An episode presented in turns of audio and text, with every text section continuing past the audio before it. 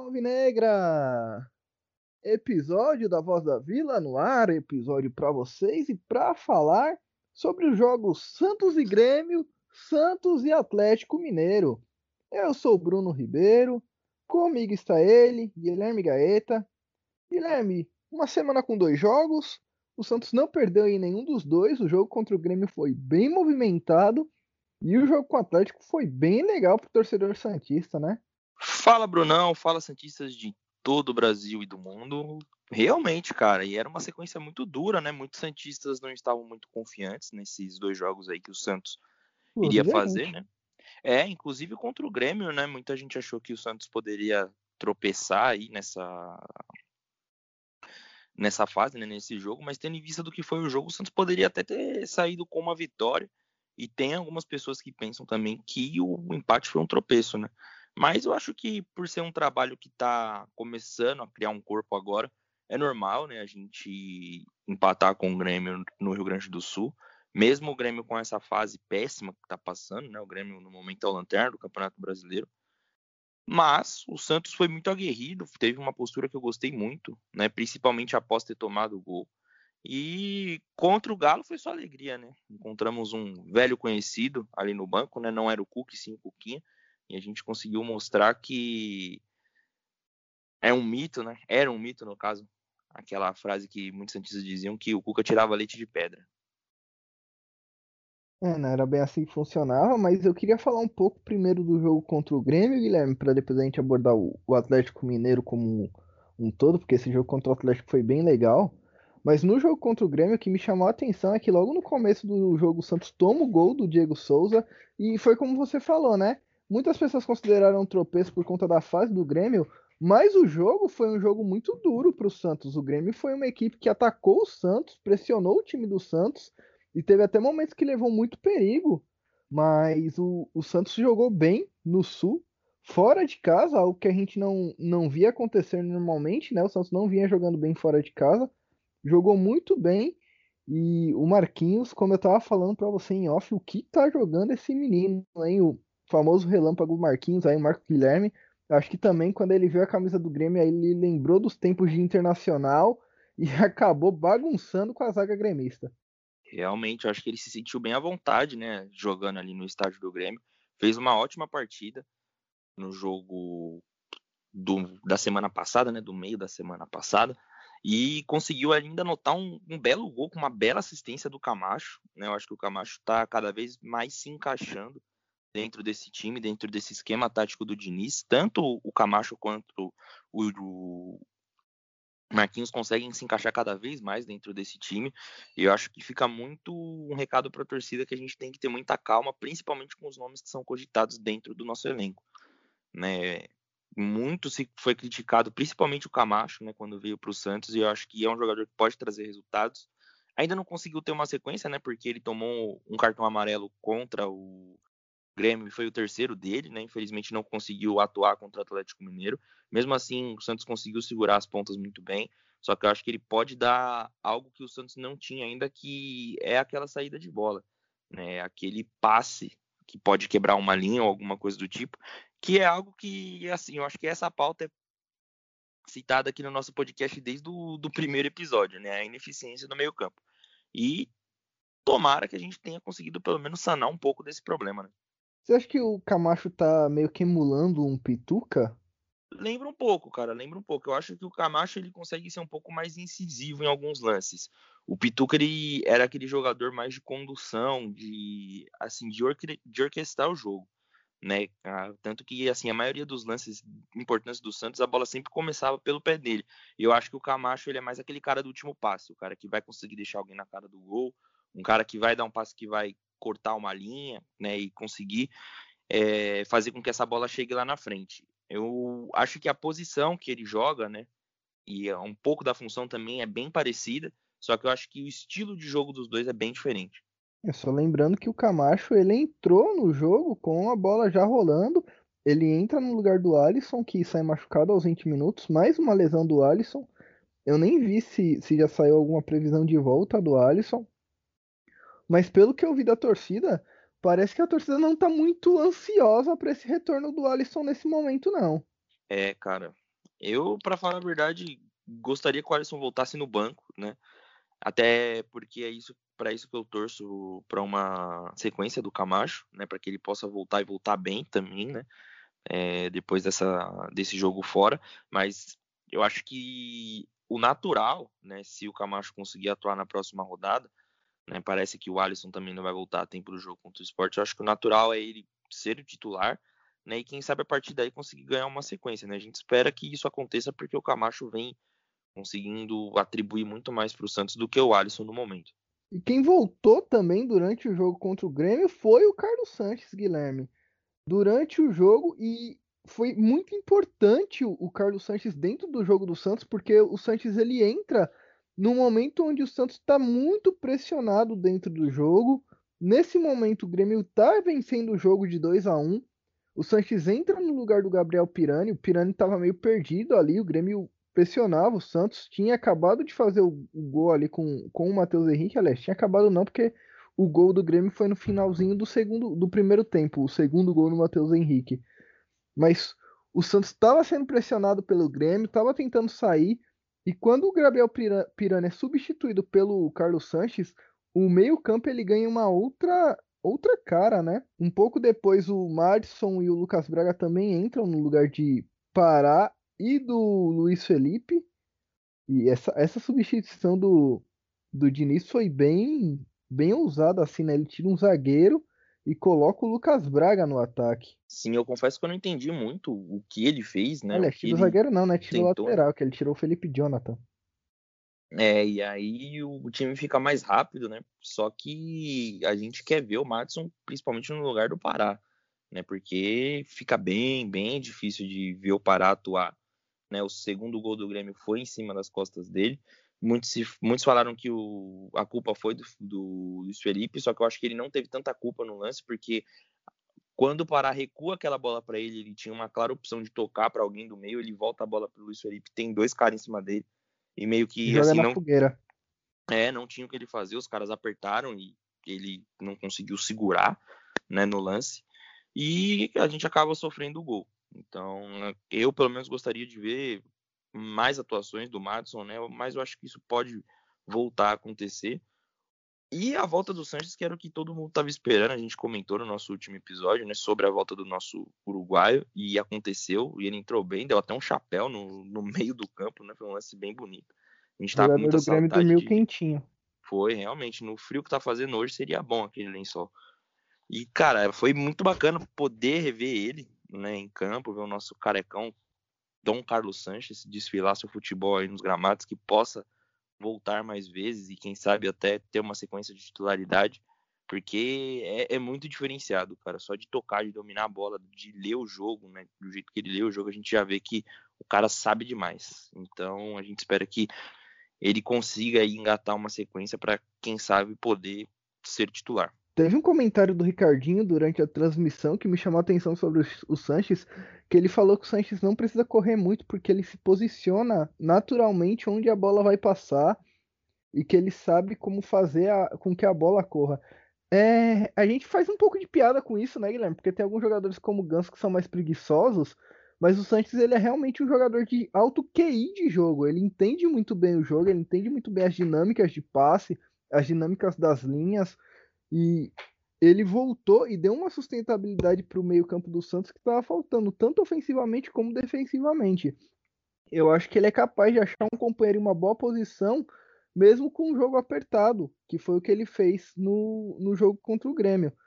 E a última coisa que eu acho que a gente tem que falar nesse jogo contra o Grêmio foi o golaço do Marinho, né? Fazia tempo que ele não acertava um desse. Foi, cara. Acho que o mini míssel voltou, né? Apesar que essa do mini míssel já tá ficando bem batida, já. Confesso pra você que quando eu vejo o narrador falando, ó, oh, Marinho, lá vem o mini míssel, que, eu já fico meio. Hum, tá, legal. Acho que. Vira os olhos. É, né? Já, já tá bem batido já. Mas a, a característica é um gol a Marinho, né, cara? Com a característica dele soltando a bomba de pé esquerdo, um golaço, a bola faz uma curva que é até difícil de acreditar na hora que, né, que, que, ele chuta, mas muito muito bacana poder ver ele marcar de novo, porque o Marinho é um jogador que a gente sempre torce muito, é a nossa referência no momento, né, que é o, é o que ficou, e a gente sempre vai estar torcendo muito para que ele consiga fazer esse tipo de jogada, porque é uma surpresa, né, cara?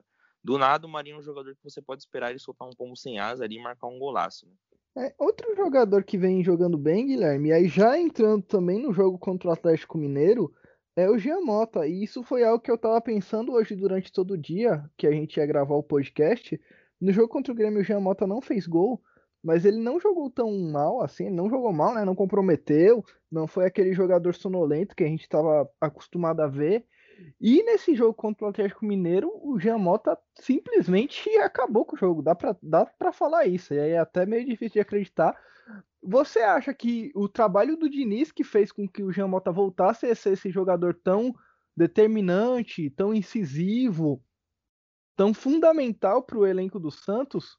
Com certeza, cara. Assim como o trabalho do São Paulo fez com que ele jogasse muito bem o Campeonato Paulista, o Diniz faz com que ele jogue muito bem um campeonato importante, né, que é o Campeonato Brasileiro, e vamos ver aí se nos próximos jogos de Copa do Brasil, Sul-Americana também, ele consiga desenvolver esse mesmo futebol, né? Eu acho que mais ainda porque a gente vai ter muito mais tempo até esses jogos, né? Então, acredito que ele possa continuar assim se desenvolvendo, né? E a gente sempre fica feliz porque é um jogador que a gente pega no pé, mas cara, eu fico feliz quando eu vejo o Jean Mota marcando um golaço ou jogando bem, né? Porque é bacana a gente ver um jogador que sai assim desse de más atuações, de ser xingado, cornetado para a torcida e ver que ele começa a reconquistar a confiança que um dia ele já teve da torcida. Né? Então eu acho que isso se dá muito por conta de, do trabalho do técnico, porque o, Diniz é um técnico que recupera muito jogador, né, cara? A gente viu o Luciano também.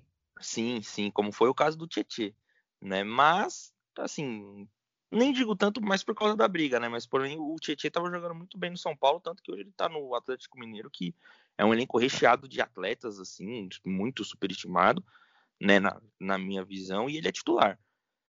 E, na minha opinião, tem jogadores que têm até um potencial maior que ele, que estão no banco, tipo o Zaratio, né? E alguns outros jogadores do tipo assim. Só que, por exemplo, a gente pega o caso do Luciano no ano passado. O que aconteceu com ele foi né, maravilhoso para o jogador. Né? Não cansava de fazer gol. O próprio Brenner também lá no São Paulo estava jogando muito bem, foi vendido. Né? Eu acho que no Santos. O, An o Anthony também, né? Jogou sim, bem, sim. Eu acho que está acontecendo muito disso né, no, no Santos. Ele consegue recuperar alguns jogadores, não, não sei se pela autoestima ou pela função no campo, alguma coisa do tipo, e fazer com que eles joguem bem. Né? Eu acho que o Marcos Guilherme passa por esse processo. O próprio Camacho, por ser um jogador novato, né, mas não estava jogando bem no Corinthians, e eu acho que no Santos ele pode sim desenvolver um tipo de futebol, né, um, algo mais assim que consiga acrescentar né, no, ao time do Santos. E o Jamota é sem palavras, né, ele vem jogando um futebol muito vistoso, muito bacana de ver jogar, uma função nova, né, ele é como se fosse um camisa 8 ali. Ele tá tanto ali para ajudar na marcação, né? E também para chegar no ataque e fazer né, o belo gol que ele fez contra o Atlético Mineiro, no caso. Né? O Luiz Felipe também entra nessa de, de jogadores recuperados pelo Diniz? Você ainda sente um, um, certo. Não é medo, medo não é a palavra, mas uma, uma certa. Um incômodo, um certo incômodo em ver o Luiz, Felipe, o Luiz Felipe na escalação do Santos? Uma certa desconfiança? É, pode ser, a palavra pode ser desconfiança, incômodo. Você é, não sente não... a vontade de ver ele, ou ele tá nesse, nesse balai de jogadores recuperados aí pelo Diniz? Eu acho que ele tá nesse caminho, né? Porque, querendo ou não, o zagueiro é uma posição muito decisiva, né, cara? E se o cara falha, infelizmente, todo mundo vai acabar notando. E a culpa é, vai acabar é, meio É um erro que é, que é muito mostrado, né? É, fatal, né, cara? Tanto que no início, na, naquele gol que o Santos toma do Grêmio, no início todo mundo colocou a culpa nele. E só depois de muito olhar replays e análise e tudo mais, a gente vê que a parcela maior de culpa é do Pará, que recuou aquela bola para ele totalmente na fogueira, sendo que ele tinha uma opção muito melhor que era tocar para frente e seguir o jogo para frente, né? Que eu acho que é algo que o Diniz mesmo prega. E assim, eu acho que eles vêm sim se recuperando, até porque a gente lembra que o ano passado do Luiz Felipe estava muito mal, né? Ele estava jogando muito mal mesmo. E é bom também porque a gente tem um pouco de calma com os meninos. Eu acho que a gente expôs ele, eles a alguns jogos muito, alguma sequência de jogos muito duros, né? Por exemplo, a gente colocando o Kaique, né, garoto de 16 anos, 17 para jogar contra a Boca Juniors. E é bom, né, claro, ter uma sequência de jogos assim logo nisso, mas infelizmente às vezes pode acabar queimando um pouco o jogador. E o Luiz Felipe não tinha como ele ser mais queimado, né? Então acho que só bastava, só cabia a ele poder recuperar a confiança da torcida. Eu acho que aos poucos ele vem fazendo isso. O Diniz também tem uma parcela muito grande dentro disso, né? Acredito que eu, em toda a questão de posicionamento e tudo mais. Porém, ele não é aquele jogador que me passa aquela segurança, por exemplo, do Luan Pérez, né? Ou que o Veríssimo passava. Tá longe de ser, né? Até um jogador que me passa aquela segurança que o Veríssimo passava. Mas pode ser que um dia isso aconteça, né? Eu não, não duvido, né? Vem fazendo umas é, partidas bem né, na média, né? Não sei se vai conseguir superar esse patamar, mas estou bem satisfeito com o que vem apresentando até o momento o Luiz Felipe. É, falar que o jogador está na média não significa que ele jogou mal, né? Ele foi não comprometeu, o famoso não comprometeu. Agora, uma coisa que, que me chama a atenção, Guilherme, é que parece que o Santos ele entra no jogo com uma substituição já, já engatilhada, que é a saída do Pará e a entrada do Matson. Eu acho que aos poucos o Diniz vem, vem tentando dar mais minutagem para o Matson para ver se ele consegue corresponder durante o jogo. Eu não sei se é porque o Matson é um cara mais veloz, e aí talvez também seja mais interessante ele entrar no decorrer do jogo, com o adversário já mais cansado. Pode ser um tipo de estratégia também normalmente o técnico ele tem aquele aquele reserva que entra em todo o jogo, né, que acaba meio que sendo o 12 segundo jogador. E parece que o Madison ele tá nessa nessa linha aí de 12 segundo jogador do Diniz, pelo menos é o é o que me me transparece nesse momento. Me transparece que o Diniz ele tá usando o Madison como coringa durante o jogo e que ele espera que o Madison dentro da partida acabe mudando algum tipo de cenário, dependendo de como está o jogo. E novamente falar, né, destacar a atuação do Marcos Guilherme. Tomou cartão amarelo, mas fez o gol. Eu acho que agora ele tá pendurado, então é, é mais uma coisa pra gente ficar de olho aí.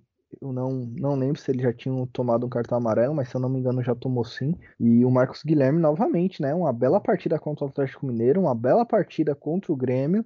Então é um garoto que após vir do Internacional. E muita gente torceu o nariz, falou que era perninha, que não ia se dar bem. Jogou bem, vem jogando bem nesses últimos jogos. E no próximo jogo, com a, a suspensão do Marinho, a gente deve ter aí Caio Jorge, Marquinhos e Lucas Braga no ataque. Um ataque muito veloz, né, cara?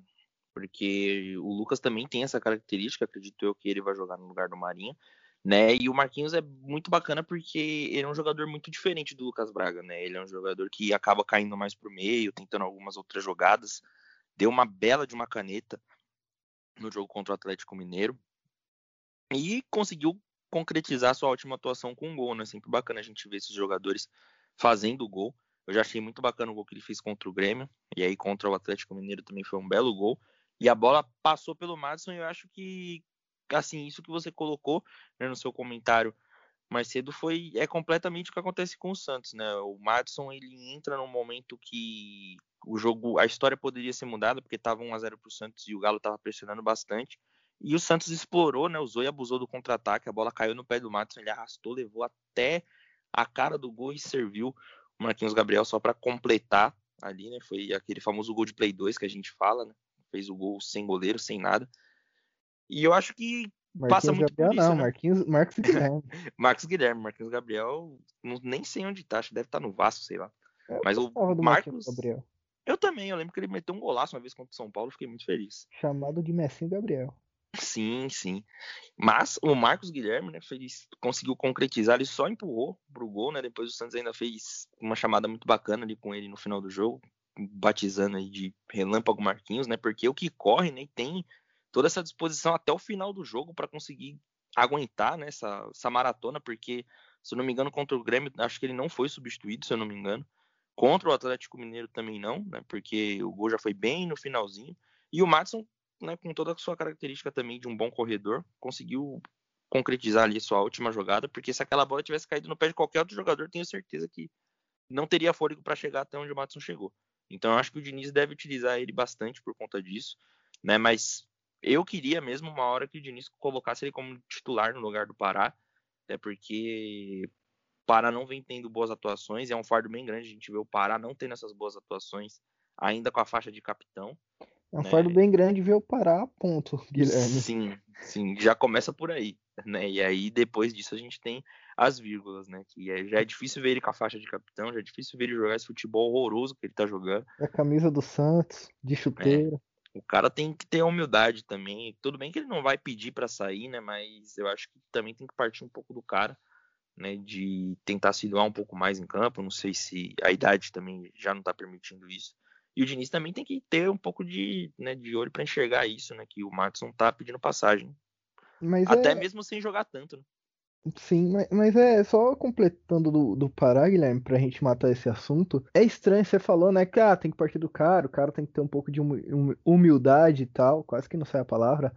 E eu lembro do final da carreira do Léo, acredito que você também lembre, aqueles campeonatos paulistas 2010, 2011, que o Santos jogou final contra o Santo André e o Léo ainda estava no nosso elenco. E claramente o Léo já não aguentava mais jogar os 90 minutos.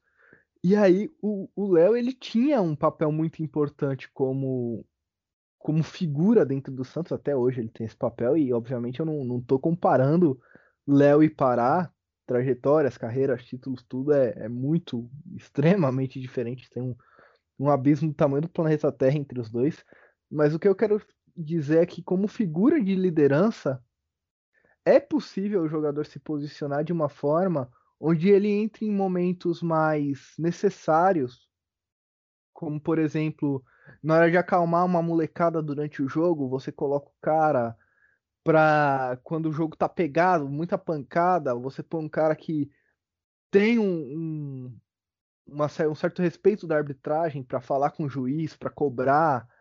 Futebol tem muito dessas coisas, né? Tem muitas dessas nuances dentro do jogo. Então você consegue fazer uma administração disso. O...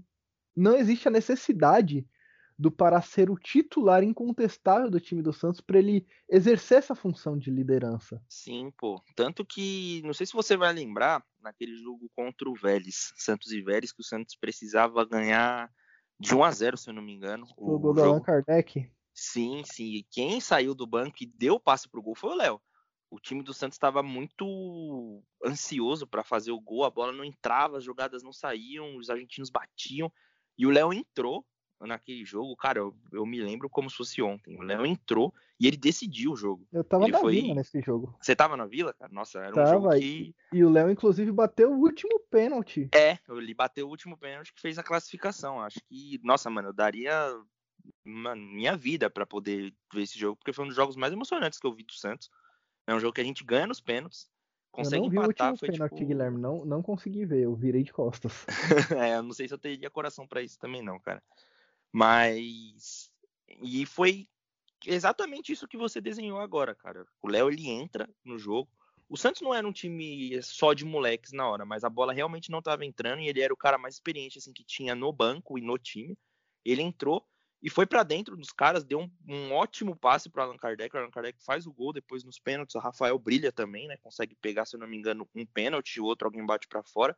E o Léo converte a cobrança, né? E no final do jogo, pô, dá para ver toda a devoção dele ao time do ao, ao time do Santos, né? Ele ajoelha, beija a camisa e tudo mais, né? Muito muito lindo toda aquela imagem. Eu acho que é exatamente isso, né? Não sei se o Pará pode nos oferecer isso né, no momento, mas eu acho que pode sim se inverter os papéis, né? O Madison ser titular e aí o Pará entrar já com um jogo mais calmo, mais decidido, para dar né, mais uma acalmada no jogo do que atrapalhar no começo, igual tá acontecendo, infelizmente.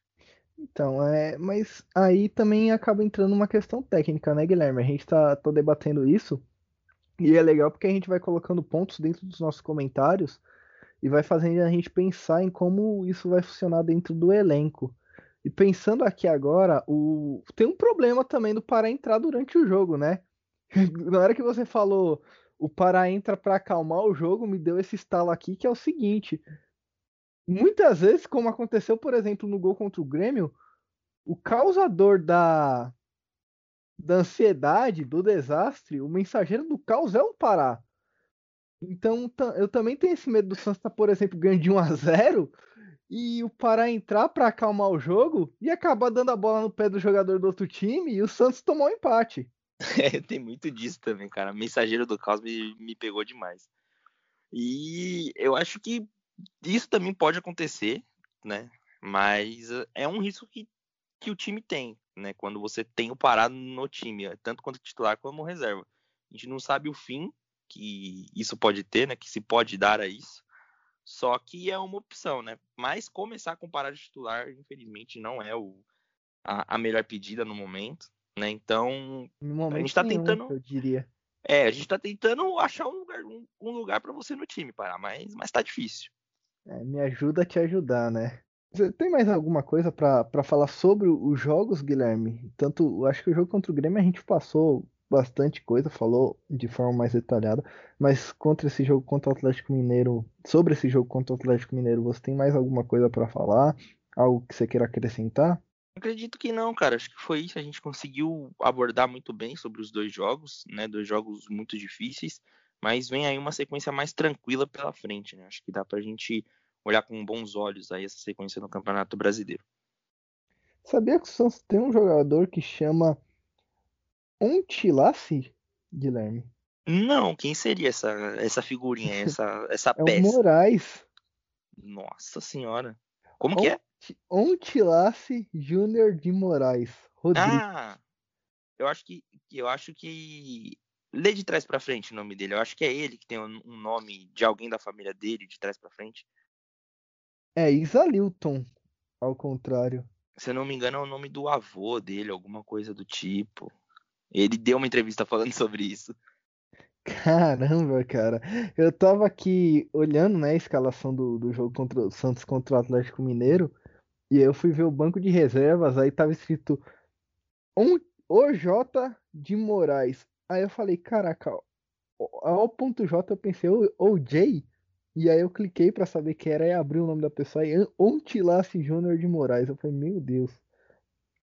Mas é um nome bem único, né? É só ele que tem esse nome no mundo. Só ele mesmo, é o dono do, do nome composto, o sobrenome, sei lá, mais estranho do mundo, não só do Brasil.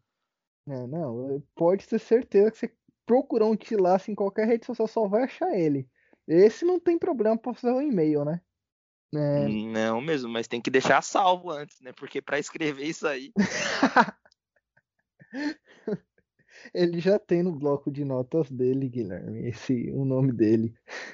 Os próximos assuntos que a gente tem para tratar aqui, Guilherme, são assuntos do mercado fantástico. E você é o especialista no mercado fantástico, então eu vou deixar você passar aí a, as novas negociações que estão rolando, né? Tem, temos uma saída confirmada hoje e temos uma possível saída que vai doer no coração do torcedor santista. É, exatamente. A mais é, recente, no caso, né, é a do Vladimir. Houve a rescisão de contrato ali do, do Vladimir com o Santos. O Vladimir recebeu uma placa hoje do presidente Andrés Rueda, né, agradecendo pelos trabalhos prestados ali no Santos. São 14 anos dentro do clube. Né, parece que já está acertado com o Grêmio. Né, bacana ver o Vladimir conseguindo se acertar num clube hum, de, de uma expressão tão, não tão grande quanto o Santos, né? Porque nada é maior que o Santos. Mas eu tinha muito medo de ver ele, por exemplo, sei lá, ser banco no Havaí ou alguma coisa da vida assim. Porque no Havaí ele é um cara ele é ídolo, que... sabia, Guilherme? É, então, ele passou um, um, um tempo Uma lá, temporada. né? É, então. E eu até pensei que ele poderia retornar para lá, alguma coisa do tipo, mas é bacana ver ele conseguindo né, alcançar e talvez jogar no mesmo nível né, que o Santos, porque o Havaí está disputando a Série B, alguma coisa do tipo. Eu acho que ele merece sim né, esse tipo de oportunidade. No Santos, ele oscilou bastante, né, quando a gente precisou muito dele, que foi quando acho que o Vanderlei se machucou, alguma coisa do tipo. Ele desenrolou muito naquela final contra o Palmeiras, em alguns outros jogos também. Depois, né, nem tanto, acabava falhando em alguns lances e tudo mais. Nunca conseguiu se firmar ali como goleiro titular do Santos quando teve muita oportunidade. Até porque, né, em diversas vezes a gente já teve ali o caso do, do, do João Paulo, do John, né, que são os mais recentes, que tomaram a titularidade dele. Teve o próprio Rafael também. Né, até quando o Felipe, mão de alface, era goleiro do Santos, ele não era titular.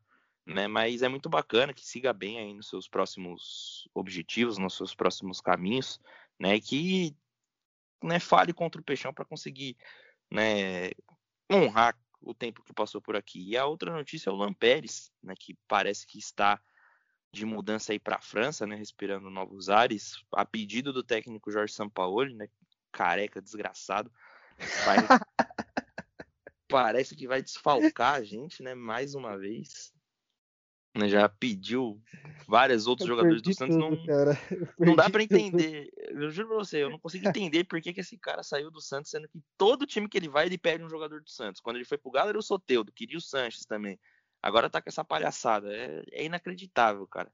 Mas pelo que parece, né, foi uma oferta inicial de 6 milhões de euros, que circula mais ou menos o valor aí. Porém, pelo que parece, o Santos também pediu mais, né? E ainda não tá nada certo, mas Alguns jornalistas dizem que o Luan já tá vendo até casa na França, coisas do tipo. Eu queria saber como eles têm esse tipo de informação, né? Mas. Só com a mulher do Luan Pérez. Assim, é a te, Gabi te dei a fonte, velho. Eu te passei a fonte sem querer, assim, mas. Só se é for ela, né, cara? É a única pessoa que pode dar esse tipo de informação. É, então. E aí, vamos aguardar sendo os novos episódios, né? Eu tô confiante, eu acho que talvez ele fique. Se for embora, vai doer muito né? Porém, vai doer nos nossos corações, mas não do, no bolso do, do Santos, né? Não no, nos nossos cofres. Mas esse negócio de casa também é muito, muito relativo, Guilherme. Quando você recebe uma proposta de, de um time de outro país, obviamente você vai olhar a cidade, vai ver qual é que é, tudo isso pesa na sua decisão, né? Então eu acho bem natural, assim, se ocorrer mesmo, de estar tá vendo casa, é bem normal, não significa que 100% de certeza que fechou, porque primeiro tem que passar pelo crivo ali do Santos e pode ser que os franceses não estejam dispostos a oferecer o valor que o Santos está querendo receber e essa proposta acabe não ocorrendo. Eu queria só falar bem rápido aqui do Vladimir Guilherme, que você falou, né? É, a passagem do Vladimir me lembra muito a passagem do Doni no, no São Paulo. Não sei se você vai, vai concordar comigo nisso. Era o Doni, né? Que era o, o reserva do Rogério Senna eterno? O Denis? Isso, o Denis, isso, eu tô confundindo o nome. Mas o Denis ele foi reserva do Rogério Senna por muitos e muitos anos. E aí quando o Rogério sai, todo mundo acha que o Denis vai assumir a titularidade e aí acaba não rolando. O São Paulo acaba tendo que procurar outros goleiros, demora até para se encontrar no gol. E o Denis ele acaba tendo bons jogos, mas ele acaba tendo jogos ruins também. E eu tava vendo aqui o vídeo de despedida do Vladimir que foi postado. E tem uma sequência de defesa que ele faz contra o Corinthians que é digna de Rodolfo Rodrigues. Tá certo que começa com uma sorte do caramba, porque a primeira bola bate na trave. E ele não ia chegar nela, não. Mas depois disso ele faz ali duas, três defesas, é, duas ou três defesas que são dignas aí de Rodolfo Rodrigues. Cara, eu me lembro muito bem dessas defesas. Eu tava assistindo esse jogo e foi sensacional, cara, sensacional. Até meio inacreditável, né, o que aconteceu na hora, porque eu jurava que ia acabar saindo um gol e foi assim uma sequência. Ele não acreditou pela reação dele. É, é isso que, que é o, o, mais chocante, assim, né? Nem ele acredita na hora que a bola sai, né, que aquela bola não entrou. E assim, eu só me lembro mesmo dessas defesas, né? Tem algumas outras também que foram muito boas né, em momentos esporádicos assim, né, em alguns outros jogos, mas o que eu mais me lembro mesmo são os pênaltis, né, que ele pega contra o Palmeiras, né, naquela final do Paulista de 2015. Tem um lance antes também que eu não lembro quem foi que chutou a bola, mas ele quase tomou um e assim ia, ia ser um gol antológico assim de muito longe, alguém chutou quase do meio do campo. Ele estava meio mal posicionado, né? Mas ele conseguiu voltar a tempo para fazer a defesa e o Palmeiras tinha acabado de empatar o jogo que levou para os pênaltis, o Santos conseguiu ganhar, né? No, nos pênaltis e ele pegou um pênalti, o outro, se eu não me engano, foi na trave, foi o grande herói daquela partida, daquele campeonato, né? Até porque ele jogou praticamente desde o início, né? Que o Vanderlei se machucou muito cedo. E eu lembro que até pô, vários jogadores do Santos postaram homenagem para ele, o Neymar até parabenizou ele pelo título. E é bem bacana nessa né, passagem do Vladimir, é bem emblemática porque eu acho que ele era o último, né, daquela daquela galera de 2010, né, que entrou. Acho que era ele o Pará, né, e mais um, né, está está nos deixando, demorou muito tempo, né? Muito bacana também ver isso, né? E o Pará agora a gente também não sabe, né? Mas também é um que está próximo de se aposentar também, né? Tomara. Mas com, né, claro, com todo respeito também ao, ao nosso Parazinho, é o, o último, né, dos moicanos. É, o último da, da geração 2010 do Santos aí, e tem gente que o Santos demora muito tempo para para fazer sair do clube, né? Para que saia do clube. Mas é, é isso, Guilherme. Eu acho que o Vladimir ele teve essa passagem bem parecida com, com a do Denis, porque foi um cara aí que todo mundo esperou, esperou, ele esperou muito, né? Esperou muito tempo para ganhar uma oportunidade como titular. Quando ganhou essa oportunidade, acabou não conseguindo aproveitar da melhor maneira possível. E agora segue o seu caminho aí em outro clube. Esperamos que ele seja feliz aí no, nos clubes que ele seguir. Temos mais algum assunto para abordar hoje, Guilherme? Mais alguma coisa que você queira falar? Acredito que não, cara. Eu vou deixar para o meu destaque final, porque foi algo que eu vi, né, hoje. Foi bem recente até. E acho muito bacana também a gente passar aqui para o torcedor. Né? Tem dois destaques, destaques finais, para falar a verdade. Ah, então você tá lotado de destaque final hoje, Guilherme. Eu tenho até que ficar preocupado, porque pode ser que seu destaque final seja o meu destaque final. Eu fico sem destaque final. Mas eu já tenho outro destaque final aqui, Guilherme. Então, mande o seu destaque final. Então, eu não vou ser egoísta. Eu vou falar um só e se o seu outro destaque final não for o mesmo que o meu, a gente, a gente não, não colide as notícias. O meu primeiro, né, no caso, o primeiro e único destaque final é o Rodrigo, cara. Hoje apareceu lá no CT do Santos, tirou foto com todo mundo e bate na saudade, né, cara? Foi um jogador que poderia ter ficado um pouquinho mais aqui conosco, né? Tirou foto com o Caio Jorge, com o Marinho e foi muito bem recebido, gravou vídeo lá para para TV, né, para Santos TV e tudo mais. Ficar muito, fico muito nostálgico vendo o, o, Rodrigo, né, porque eu sempre me lembro daquele gol que ele fez contra o Nacional do Uruguai, né, e é um jogador que vai me deixar muita saudade, principalmente por ter ficado tão pouco, né, quando estava assim se desenvolvendo um grande jogador que tem tudo para se tornar. É, o Rodrigo foi lá e eu acho que ele tá por conta da seleção olímpica, né? Ele tá com, na preparação para os Jogos Olímpicos. Não sei nem se vai ser liberado, nem vi isso aí. É, pelo que parece, o Real Madrid não tá com muita vontade de liberar ele, não. Os clubes europeus não têm muito essa disposição de liberar em seus jogadores, né? Parece que o Gerson também não, não vai e tudo mais. Mas seria muito bacana, acho que seria um reforço muito grande para a seleção brasileira se ele fosse. Mas fala aí, qual que seria o seu segundo destaque final, Guilherme? Que eu acho que eu sei o que é. Cara, meu segundo destaque final é a demolição do tobogã. Era isso você... mesmo. Era, Era isso, isso mesmo? que eu tava pensando que você ia falar. Não, então pode, pode fazer as honras aí, cara. Eu dou o destaque, mas você pode dar a notícia completa. É, bom, então vamos lá. O Paquembu vai passar pela demolição do tobogã. O tobogã, que era uma área que foi construída após a construção do Paquembu original. É a área de ingressos populares. Normalmente o ingresso no tobogã custava entre 5 e 10 reais para a galera, então era um preço bem acessível.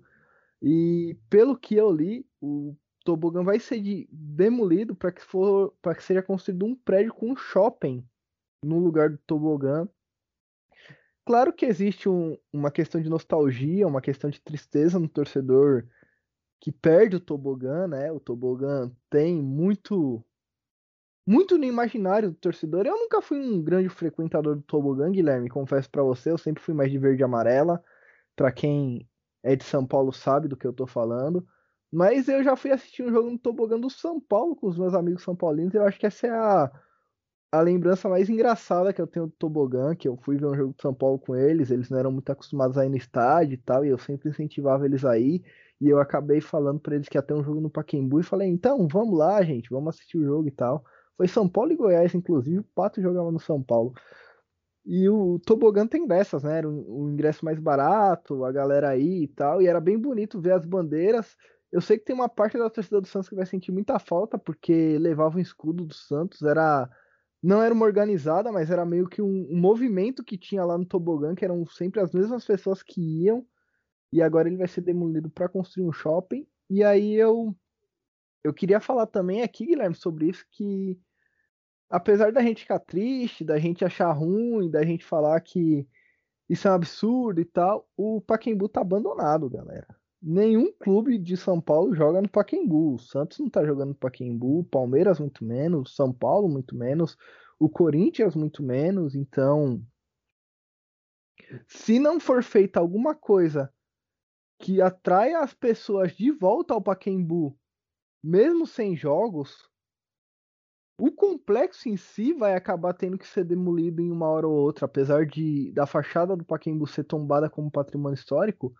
Se não for feito um plano de revitalização do complexo do Pacaembu, a área em si vai acabar sendo destruída e vai acabar ficando como o Canindé estava uns anos atrás. Então, é é triste a gente pensar nisso, mas é acaba sendo às vezes um, um mal meio que necessário. Não sei o que, que qual é o sentimento que você tem quanto a isso, Guilherme? Cara, assim como você disse, eu também nunca fui um frequentador do, do tobogã, né? Eu fui uma vez no tobogã. E porque não tinha ingresso para amarelo e para verde, né? Naquele jogo contra o Corinthians, que foi para os pênaltis. Foi bem bacana porque eu vi, assim, bem de perto os pênaltis, foi bem ali daquele lado, né? Mas. eu fui de laranja.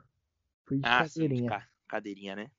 Isso era um setor bem popular que muita gente gostava assim de comentar assim, ah, no tobogã a gente se encontra, que não sei o quê, né? O que acontecia também com tanto com a amarela quanto com a verde, mas é um setor que vai deixar saudades porque até por conta dessa parte da torcida poder, né, ter um mais uma liberdade para, por exemplo, estender bandeira e tudo mais, né? O que acontecia muito, não só com a torcida do Santos, mas com muitas outras torcidas que passavam por ali, né? Eu acho que aquilo Assim como a concha acústica também, que existia antes de existir o tobogã, são coisas que marcam época, né? E marcou, acho que não só a minha época, mas como a época dos nossos pais e talvez avós, né? Que provavelmente tiveram o mesmo sentimento que o nosso quando derrubaram a concha acústica e construíram um tobogã.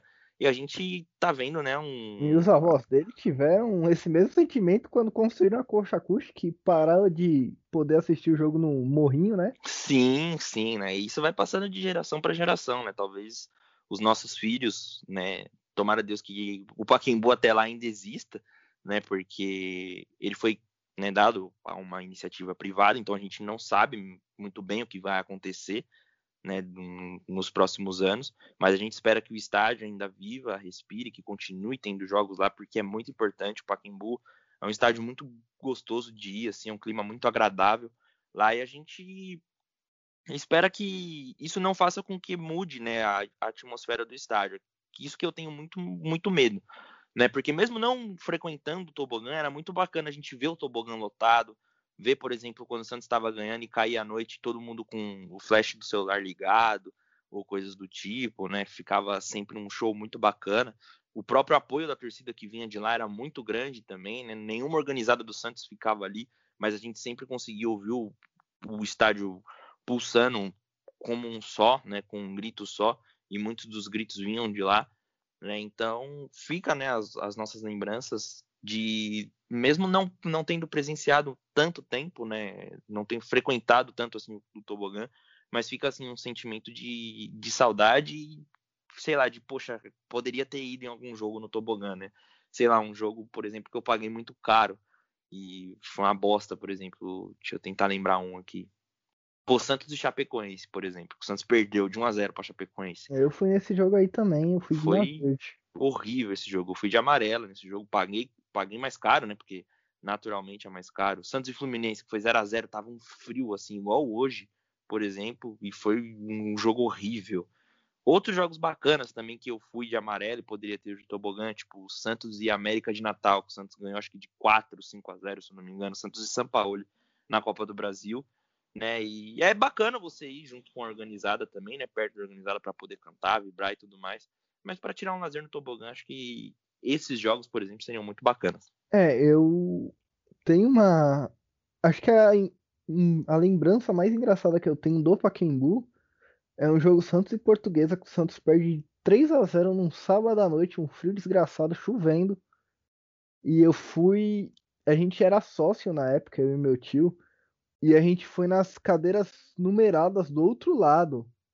Não na, na laranja, mas naquele setor que tem a, a parte coberta em cima, que fica atrás do banco de reserva.